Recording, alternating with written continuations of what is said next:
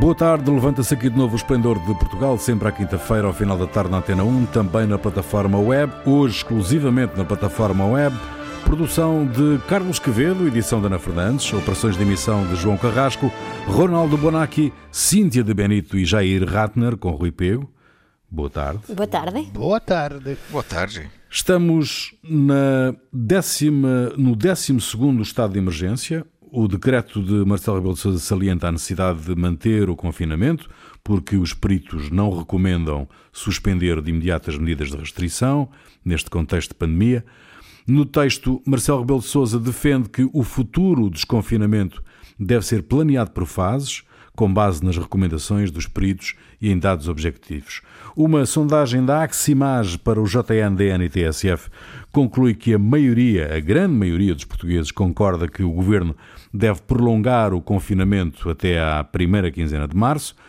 Qual é a vossa opinião, meus amigos, sobre as pressões para que o governo apresente rapidamente um plano para o desconfinamento gradual? Eh, acho que todos têm razão. É, é, é, porque faltam os parâmetros e parece agora consensual, bastante consensual, que eh, se non si possono stabilire datas precisas, se non a breve termo, eh, o que é importante seria estabelecer estes parâmetros, ou seja, com estes números de mortos, com este eh, número de contágio, com R0 a tal e tal, se passa a esta fase de desconfinamento que a escola, etc. Então, se trata de estabelecer discutir e estabelecer quais são estes parâmetros e, uma vez estabelecido o parâmetro, não vai haver pressões, conflitos, não, porque é, é, podem não concordar, mas isto é na fase da discussão, não agora. Antes se evitava todas as polêmicas. Agora, é, além dos, da dicotomia clássica, economia e mortos, não? porque mais se fecha, eh, há menos mortos, eh, mas empobrecemos mais, e mais se abre, se, se vai a morrer mais e empobrecemos menos, que tem que ser considerada, eu gostava que se considerasse também eh, eh, nos critérios o, o risco efetivo de reabrir a escola, especialmente os meninos, frente aos danos irreparáveis que se fazem a menino. Um menino de 5 anos, tu vai tirar um 2 anos, tu tiras o 50% da sua vida normal.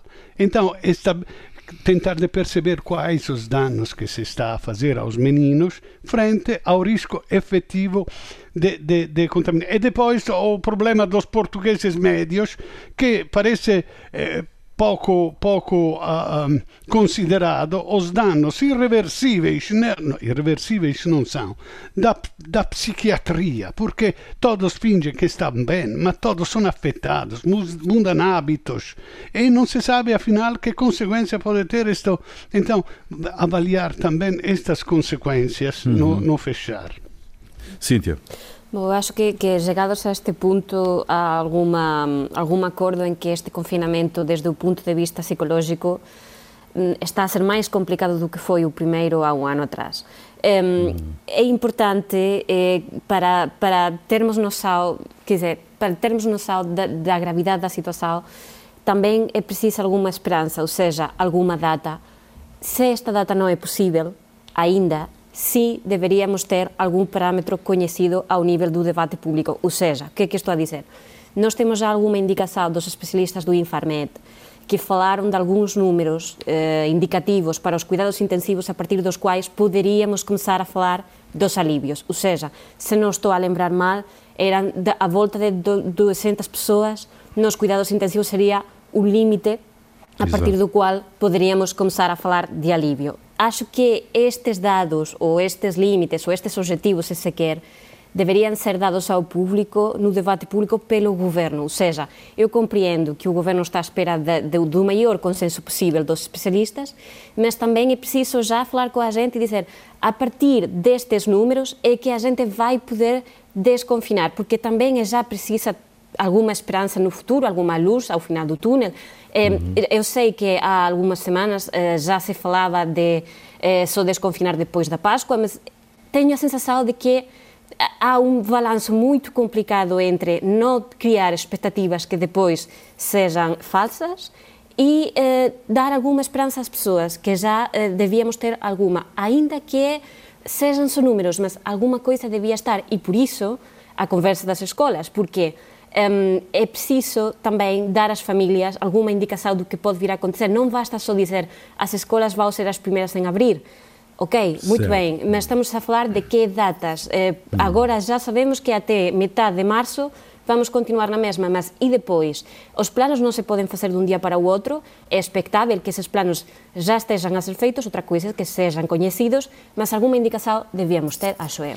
Jair, achas que vantajoso que o, as pessoas, que a sociedade uh, conheça previamente o plano de desconfinamento, até para, como dizia a Cíntia, para ter uma, uma um horizonte, não é? para perceber como é que se organiza uh, com, com a alteração das, da realidade atual? Bom, é vantajoso ter um plano. Agora a questão é como como é possível ter um plano com algo com. Não, plano sim, é. plano sim, não. Eu dizia era comunicar sim, esse não plano. É, é, ter esse plano aberto. Eu acho que, por exemplo, é, é, eu acho que é muito mais difícil ter um, é, um plano. Quer dizer, você não sabe se vai haver mais uma.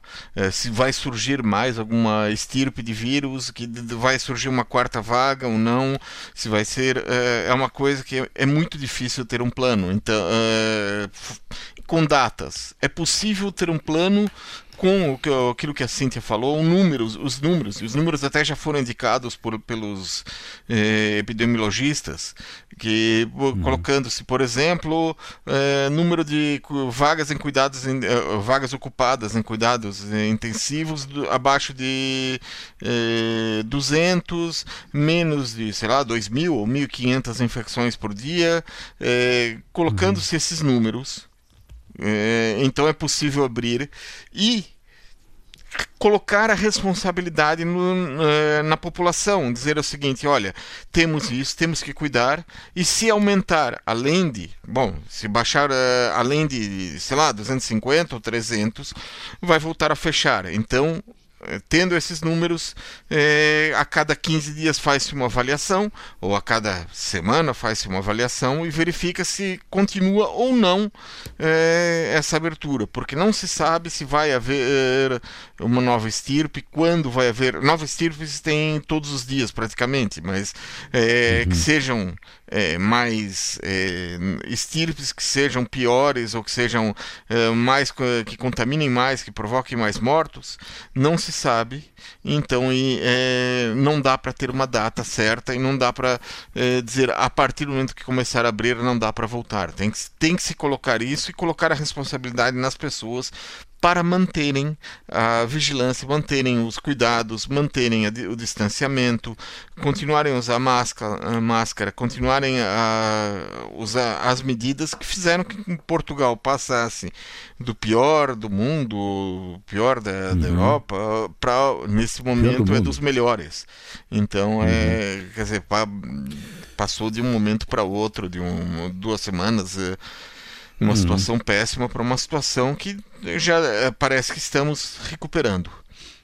Sim, que está controlada, né? aparentemente. Bom, ehm, vamos esperar o que é que nos reserva os próximos dias. Em Espanha, principalmente em Barcelona, os protestos contra a prisão do rapper Pablo Acel uh, transformaram-se em motins e atos de vandalismo, com dezenas de feridos e detidos. Acel eh, foi eh, condenado a nove meses de prisão por glorificação do terrorismo e injúrias à monarquia espanhola. O primeiro-ministro Pedro Sánchez considerou inadmissível qualquer tipo de violência e afirmou que o executivo espanhol vai garantir a segurança, demarcando-se assim do Podemos, eh, com quem mantém uma ligação do governo. Qual é a realidade política em Espanha que motiva estes, estes protestos exatamente, Cíntia? Exato. Explica-nos lá.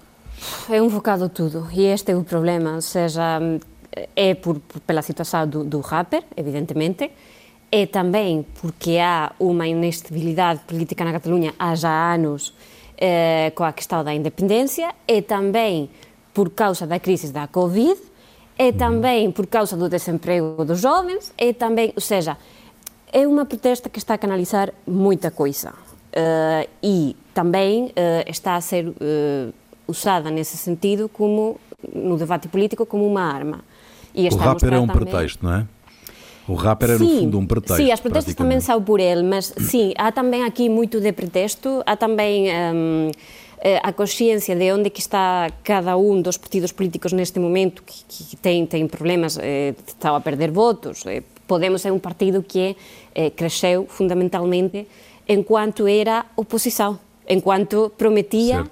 Que ia ser o contrapoder, que eram diferentes aos poderes tradicionais e assim. Quando chegam ao governo, é evidente que a expectativa é muito alta e quando as coisas não mudam tanto como os seus votantes esperavam que ia mudar, então aqui há uma crise também e precisam de se desmarcar. É um partido que sempre cresceu mais quando fazia oposição.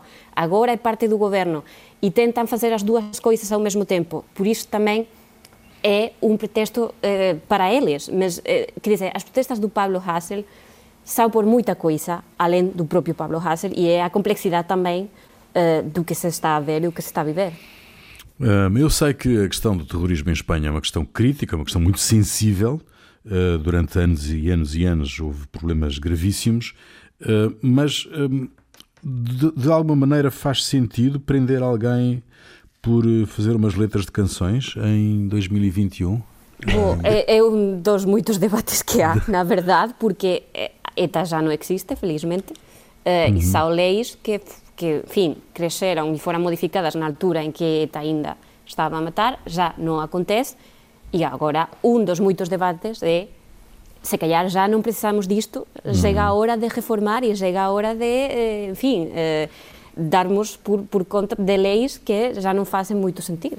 Deixa-me ouvir o Ronaldo e o, e o Jair. É, o, o, Ronaldo diz hum. que é contra o nacionalismo catalão, mas isso não significa que é a favor do nacionalismo espanhol. É, eu sou a favor da liberdade de expressão non, ma non significa che io concordo con la linguagem questo Pablo Azel. Agora, aqui in Portugal, eh, eh, già houve un giornalista che chamò de palhaço Cavaco Silva quando era eh, eh, Presidente da Repubblica, già houve un Mamadou Ba che, che, che, che chamò da, a bosta da bofia e, e além dos exaltados da extrema-direita, ninguém se sonha de prender estas pessoas pelo que disseram. Neste sentido, eu acho que a democracia portuguesa, que resulta imperfeita, é, mais, é, é, menos imperfeita que a, que a democracia espanhola. E depois, esta coisa da violência. É claro, eu sou contra toda violência das manifestações e tal, mas o, o, terrorismo, dice a Spagna è molto sensibile al terrorismo. O terrorismo, nunca houve terrorismo na Catalunha, o me engano, nunca houve. Houve na, nos Países Bascos che, che havia questa cosa. Ma na Catalunha, aliás, na Catalunha, ingênuos, os meninos, eu sou contra o nacionalismo catalão, é, mas eles tentaram a independência através dos meios legais, com referêndum e coisas e tal e tal, e a Espanha, que não ajuda para nada, uh, prendeu políticos porque queriam a independência. Então, eu quero dizer, a história ensina que eh, eh, as revoluções, eu não quero usar palavras demasiado grandes hum. por um nacionalismo, mas a, as mudanças de regimes acontecem quando com meios normais não se consegue. Para, quando por um grupo é muito importante e não se consegue um compromisso, a, a a violência. Que nasceu antes? O, o, o, a galinha ou ovo?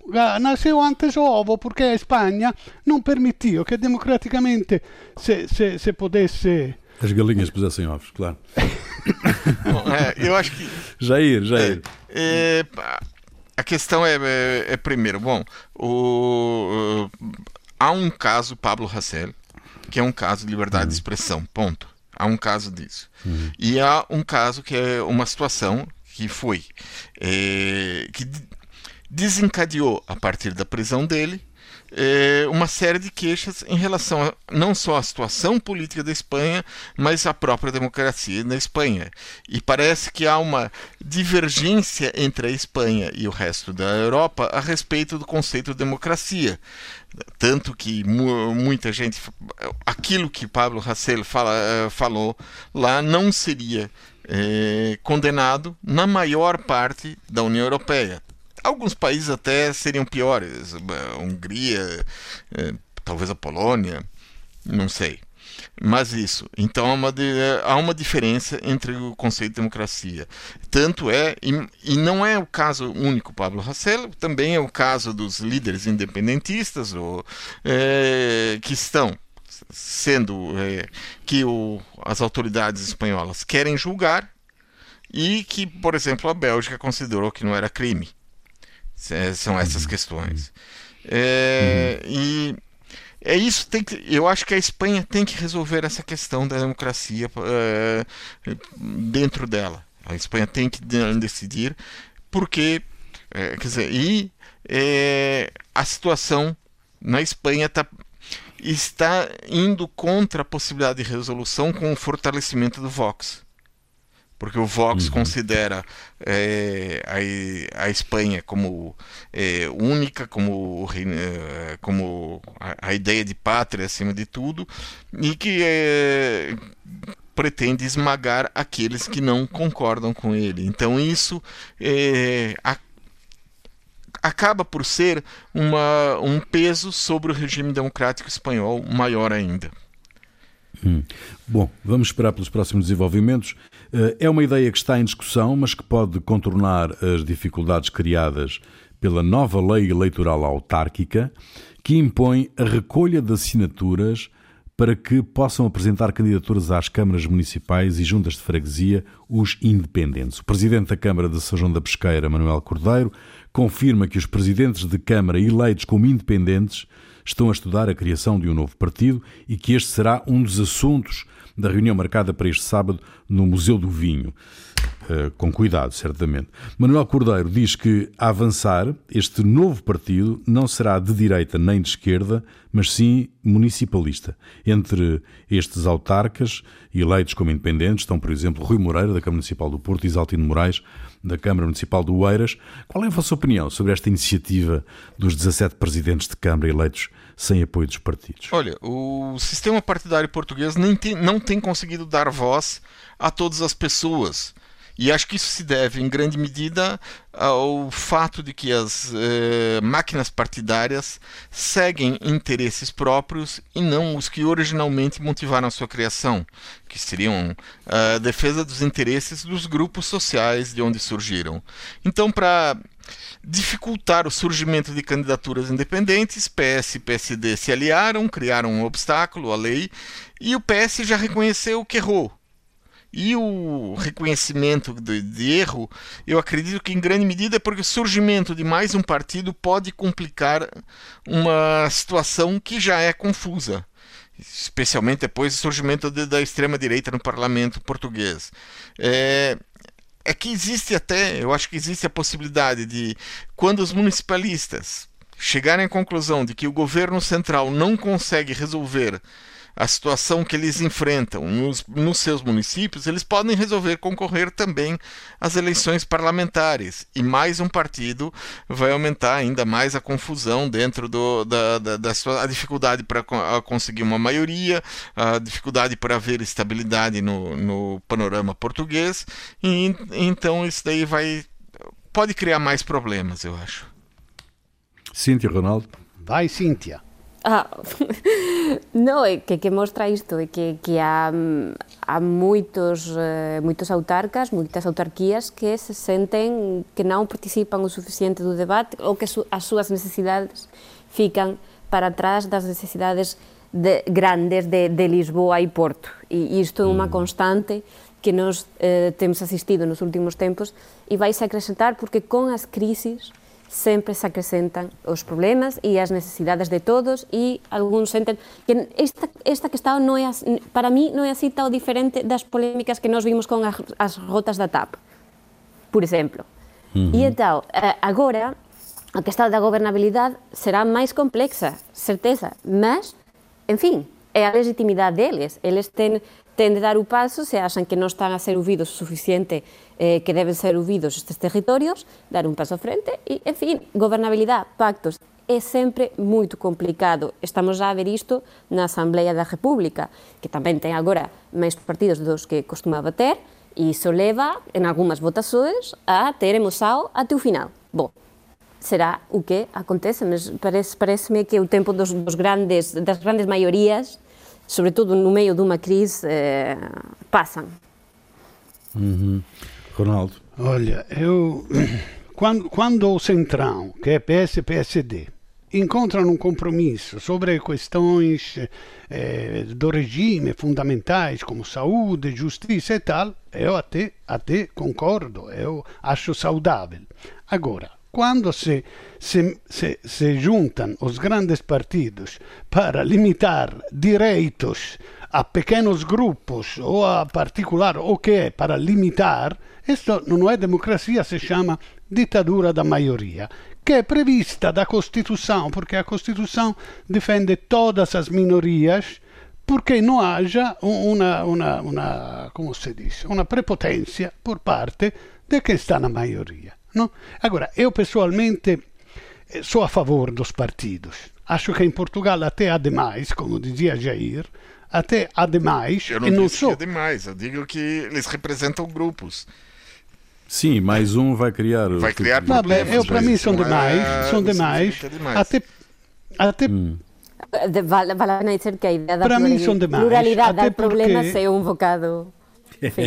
Sim, é um adiante. bocado divertido. Não, Deixem até o Ronaldo digo, terminar. no interior, no, no interior de cada partido, até há correntes, mais à esquerda, mais à direita, mais uma corrente para questo, uma corrente para aquilo. Cioè, um partido deve ser os glossos grandes, eh, concentrados e ideológicos, e depois no interior dele se mexe nas maiorias, minorias, as tendências e tal. Então, eu concordo com a vida partidária. Agora, o que acontece é que, como dizia Jair, não respondem a toda a população. Aliás, há um fosso que, se, que, que, que, que cada vez se torna mais largo entre a população e os políticos e esta coisa populista do, do dizer que eles chegam lá, quando chegam lá querem o tacho e são todos iguais. Agora, para, para ah, ah, se alguém ah, fora dos partidos, com entusiasmo, mesmo que eu seja contrário, eu para mim, se um tem vontade política, entra num partido e luta para modificar este partido e que a sua posição seja a maioria. Mas se um, com entusiasmo, com paixão, fora dos partidos, consegue mobilitar, fazer como fazem os independentes, então, então limitar o poder disto é, é, é aumentar este fosso, que, que é a, a coisa pior que possa acontecer em Portugal quando cioè, aumentar este populismo, eles e nós, eu sou do povo, quero mandar para e os populismos que chegam ao poder e depois são partidos que funcionam pior que os partidos. Muito bem, mas a ideia municipalista hum, não tem nada de populismo, tem hum, muito e sim de serviço às populações. Bom, mas lá iremos, certamente eh, é um assunto que vamos ter que o discutir mais à frente, quando as coisas se concretizarem exatamente. Agora quero saber o que é que vos fez perder a cabeça e vou começar por ti, Ronaldo. Vabbè, dunque, eh, a- apesar das incertezas acerca da possibilidade dos vacinados poder ainda ser infectados novamente e infectar os outros, a Grécia está a emitir certificados de vacinação. Este certificado vale seis meses a partir da uma semana após a toma da segunda dose. Na intenção do governo eh, ehm, não é discriminar o cidadão, mas facilitar o turismo do próximo verão e, e evitar que eh, quem já está vacinado tenha que fazer o teste para viajar. Mas esta discriminação é evidente em Israel, onde já reabriram centros comerciais, lojas e museus para todos, mas para frequentar ginásios, piscinas, cinemas e restaurantes tem que mostrar este certificado. Agora, para mim, por um lado, me parece a justa punição contra os negacionistas que não querem ser vacinados. Mas, por outro lado, é uma injustiça para aqueles que serão vacinados por últimos e para aqueles que, por alergia ou outros problemas médicos, não podem ser vacinados e poderão frequentar estes lugares eh, eh, só quando acabará ser, seja- será ah, declarada ah, a imunidade de grupo por esta pandemia, suscitando também dúvidas de inconstitucionalidade. Cíntia, Bom, a miña tamén ten a ver un bocadinho coa abertura e volta á vida normal, máis ou menos neste caso do Reino Unido, que já tem um plano para desconfinar que acaba com a liberdade praticamente total no início do verão. E a primeira consequência disto foi que aumentou uns 600% a procura dos pacotes de férias por parte dos britânicos para Espanha, Portugal e Grécia. Agora, isto que é, desde o ponto de vista económico, uma boa notícia para estas, estes países que também têm muita dependência do turista britânico, não está a ser acompanhada de uma coisa fundamental que é perguntas tipo e como é que vamos proteger a população que vive e trabalha cá? Por quê? Porque para então os britânicos vão ter liberdade porque têm mais vacinas já inoculadas. Mas nessa altura nós não vamos ter as citas, infelizmente, vamos estar perto, mas ainda não. E portanto, uma vez mais, eu sei o que acontece, eu conheço, sei a verdade da economia, mas custa-me ainda muito nestes países que tanto sofreram, não só com a Covid, mas com as perdas do turismo, continuar a ver esta sorte de servilismo para os britânicos que vêm aqui pá, a deixar o dinheiro. Temos uhum. também de proteger a gente. Não sei se haverá, espero bem que sim, um plano de teste antígeno para proteger a gente que trabalha no turismo, porque não serve de nada se depois fica a gente doente. E temos de ter alguma precaução. Não é só o dinheiro, é também a saúde da gente que já está cá. Temos de pensar também nisso e, aliás, estou só a ver alegria com estes números, não estou a ver perguntas, parece que não aprendimos nada no último ano. Hum, Jair. Bom, o que me fez perder a cabeça foi toda a situação que envolve a delegada da Polícia Federal Brasileira, Érica Marena. No afã de conseguir elementos que pudessem condenar qualquer pessoa que fosse ligada ao governo de Dilma e tivesse eh, em lugar de destaque, Érica ouviu um pedido da Operação Lava Jato para obter declarações de uma testemunha contra o então reitor da Universidade Federal de Santa Catarina, Luiz Carlos Canciller.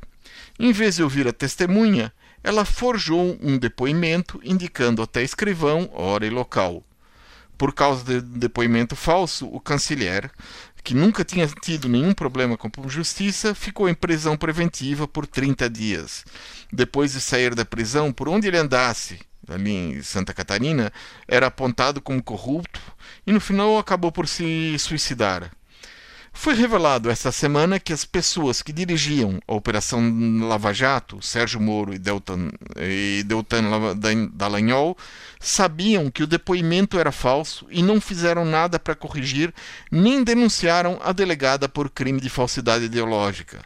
A preocupação deles era acobertar tudo, porque isso poderia criar embaraços para a Operação Lava Jato. E Érica Marena, quando Sérgio Moro chegou ao cargo de ministro da Justiça, ela foi nomeada para chefiar o Departamento de Recuperação de Ativos e Cooperação Internacional da Polícia Federal. Ou seja, além de, do crime, ela foi recompensada. Certo. Fatura, foi metida a fatura na altura. Bom, uh, Ronaldo, a música é tua, o que é que nos trazes? É, Città Vuota, Mina 1963.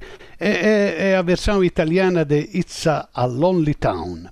Mm. Porque eu dias atrás, é, que era dia dos namorados, eu fiz um curto passeio por Lisboa que estava completamente vazia. E pensava que em anos passados os namorados se compravam flores, bombom, iam jantar fora, não é? E agora certo. talvez stavano a namorar pela internet. é, então, amor e cidade vazia, eu comecei automaticamente a cantarolar esta canção, que na verdade a cidade não é vazia, não éramos em tempo de coronavírus, eh, a cidade era cheia, mas como acontece no amor, ela sentia eh, a cidade vazia porque o amor dela não estava com ela. Isto. Bom, fica aí, nós voltamos para a semana. Até lá.